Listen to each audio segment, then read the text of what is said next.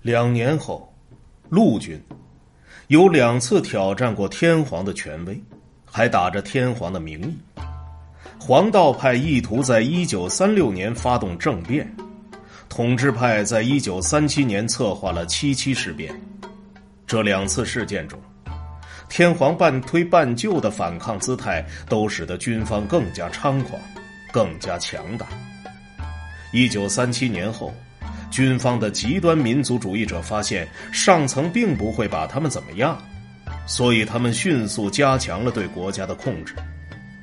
一九三八年国家总动员法要求征募劳工来支持国防和军需产业，国家规定对食物和基本消费品进行定量供应，农民被要求按照事先规定好的价格将收获的稻米全数卖给国家。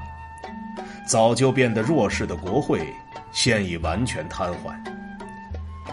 每一种获得消息的途径都被牢牢控制，包括广播、报纸、新闻、短片、电影、海报、音乐和动画片。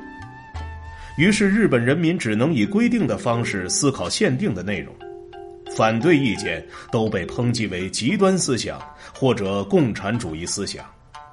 那些在过去支持自由主义思想的人被迫离开政治生活，身陷囹圄，甚至更惨。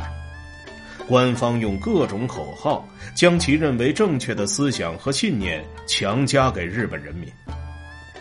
战胜之前，我什么都不可求。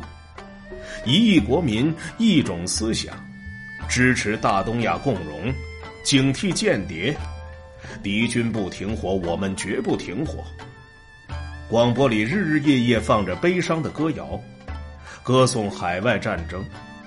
这些歌曲有离港的船、日本武士、候鸟的眼泪和飞行等等。西方电影在电影院里基本消失了，取而代之的是日本在中国作战的专题影片。影片中常有日本兵把敌人消灭，然后看着倒下的战友的尸体伤心不已的画面。这时就会想起日本国歌《军之代》。这些专题片之间还会点缀一些新闻短片，开头是军乐，还有一个连续的动画镜头。日本的金色雄鹰张开翅膀，覆盖了世界地图。战争新闻描述日本在海外取得了哪些新的胜利，后方报道则描述日本的普通民众是怎样为战争做贡献的。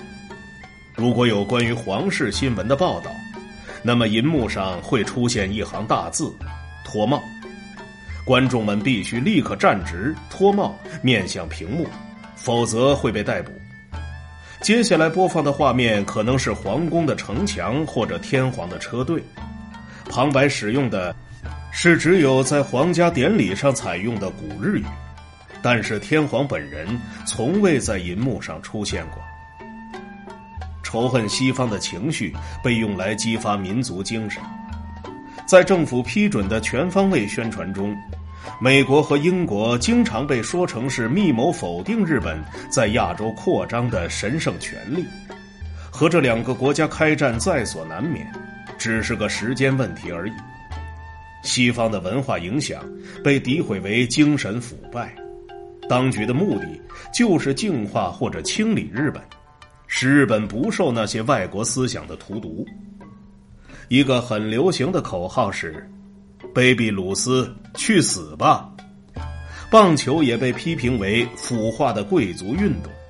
卑鄙鲁斯是被称为“棒球之神”的美国著名职业棒球运动员。在一个流行的新闻短片中，一个柔道大师击败了美国的拳击手，观众们一片欢呼时。镜头突然切换到日军在中国东北获胜的画面，在东京的俱乐部里演奏爵士乐变成了一件危险的事，最后连在家中演奏任何西洋音乐都不再安全。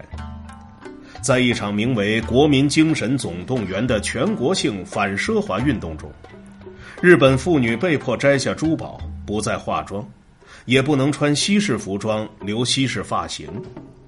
男人们被迫剪短头发，甚至剃光。脾气暴躁的官员来到东京的热门西式舞厅，大吼大叫：“八嘎！这种舞不能跳，那种舞也不能跳。”一九四零年十月，一项政府法令要求所有舞厅关门大吉。元清回忆道：“东京有家舞厅在最后一晚演奏的最后一支音乐是《美好往昔》，也就是《友谊地久天长》。常来光顾的客人们听到后满眼泪水。学校告诉孩子们，天皇是神的儿子，他的神圣血脉流淌在每一个子民的身体里。天皇的画像张贴在每一所学校中。”是学生每天朝拜的对象。老师经常向学生大声朗诵明治天皇的教育敕语。教师或校长在朗诵这份神圣的文件时，哪怕有轻微的错误，也要被迫辞职。佐藤秀夫记得有位老师解释说：“神圣的天皇是太阳神天照大神的儿子。”老师讲的故事特别生动又逼真。我们这些孩子坐在那儿，惊奇的瞪着圆圆的眼睛，心里想：这一定是真的。学校教育孩子们，在用报纸包食物以前，一定要确认报纸上没有印天皇的照片，否则油脂或者食物会弄脏天皇的形象。教室里也会密切关注战争的动态，学生们有时候会把日本国旗贴在地图上，标记进展与胜利。我从很小的时候就痴迷地理。佐藤秀夫回忆说：“我能记得远至印度的亚洲地图是什么样子的，马来半岛和北婆罗洲等等地名都有深层的意义。那时候我闭着眼睛，也能画出这些地方的形状。”